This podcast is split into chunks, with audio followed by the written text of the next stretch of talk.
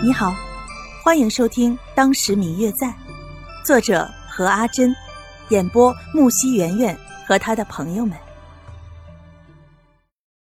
第三百零二集。若秋，若秋。秦宇看着嘴角渗出血的白若秋，不停的叫着他，试图让他停止对自己的伤害。可是白若秋却置若罔闻，依旧死死地咬着自己的嘴唇。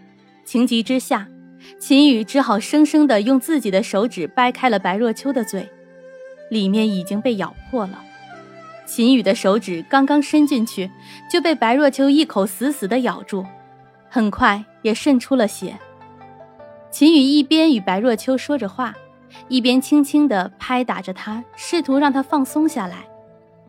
许久之后，白若秋才沉沉睡去，松开了咬伤秦宇的手指。秦宇看着躺在床上眉头紧皱、满脸泪痕的白若秋，一阵的心疼，又忙着给她找药涂抹在伤口上。这个时候的白若秋，虽然说身体已经活了过来。但是心却已经死了。像今夜这般的折腾，基本上几天就会有一次。秦宇不放心，干脆就将自己的床铺搬过来，两个人算是同吃同住的过了好长一段时间。坐在山顶上，看着天边逐渐变得通红的晚霞，白若秋只听见声音，便知道秦宇来推她回去吃饭了。几乎每天下午。白若秋都会在这里坐上一段时间，看着晚霞逐渐升起，又逐渐降落，感觉到自然的温柔与磅礴。每一阵风吹过，都想象成那是未出世的孩子的呢喃；每一只鸟儿飞过，就想象是孩子的歌声。可那毕竟不是真的。白若秋的心里面也很清楚这件事儿。只是心中实在是不能原谅自己，在毫无察觉的情况之下，就让这个孩子夭折了。秦宇看着依旧没有说话的白若秋，心中不禁一阵感叹：已经有了三个月了，这三个月他都没有说话，从最开始的自残到现在的沉默不语，已经三个月了，他还是这个样子。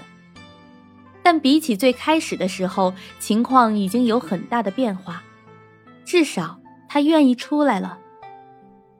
秦宇推着白若秋的椅子，沿着一条很平缓的小路慢慢走。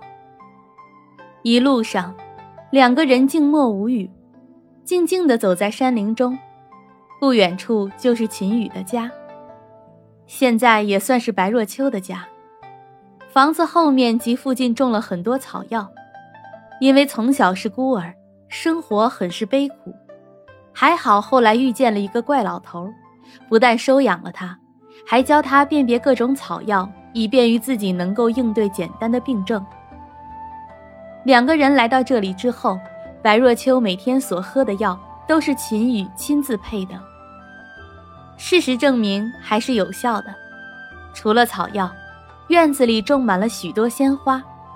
这些都是秦宇的养母生前喜欢的花，到现在都还在，只是多年没人管理，所以看着有些营养不良。但是这段时间里，秦宇怕白若秋整天看着山顶有些无聊，便又重新收拾了出来。看着满院开的花，显得很是热闹。另外，这满院的花花草草中还有几只家禽。但看着再怎么热闹，没有人声，依旧是显得那般的空旷与孤独。嗯嗯，我最亲爱的小耳朵，本集已播讲完毕，感谢您的收听。如果你喜欢这本书，欢迎您多多的点赞、评论、订阅和转发哟。当然，也可以在评论区留言，我会在评论区与大家交流互动的。喜欢这本书，就给他点个赞吧。你的点赞和评论是我们创作最大的动力，感谢您的收听。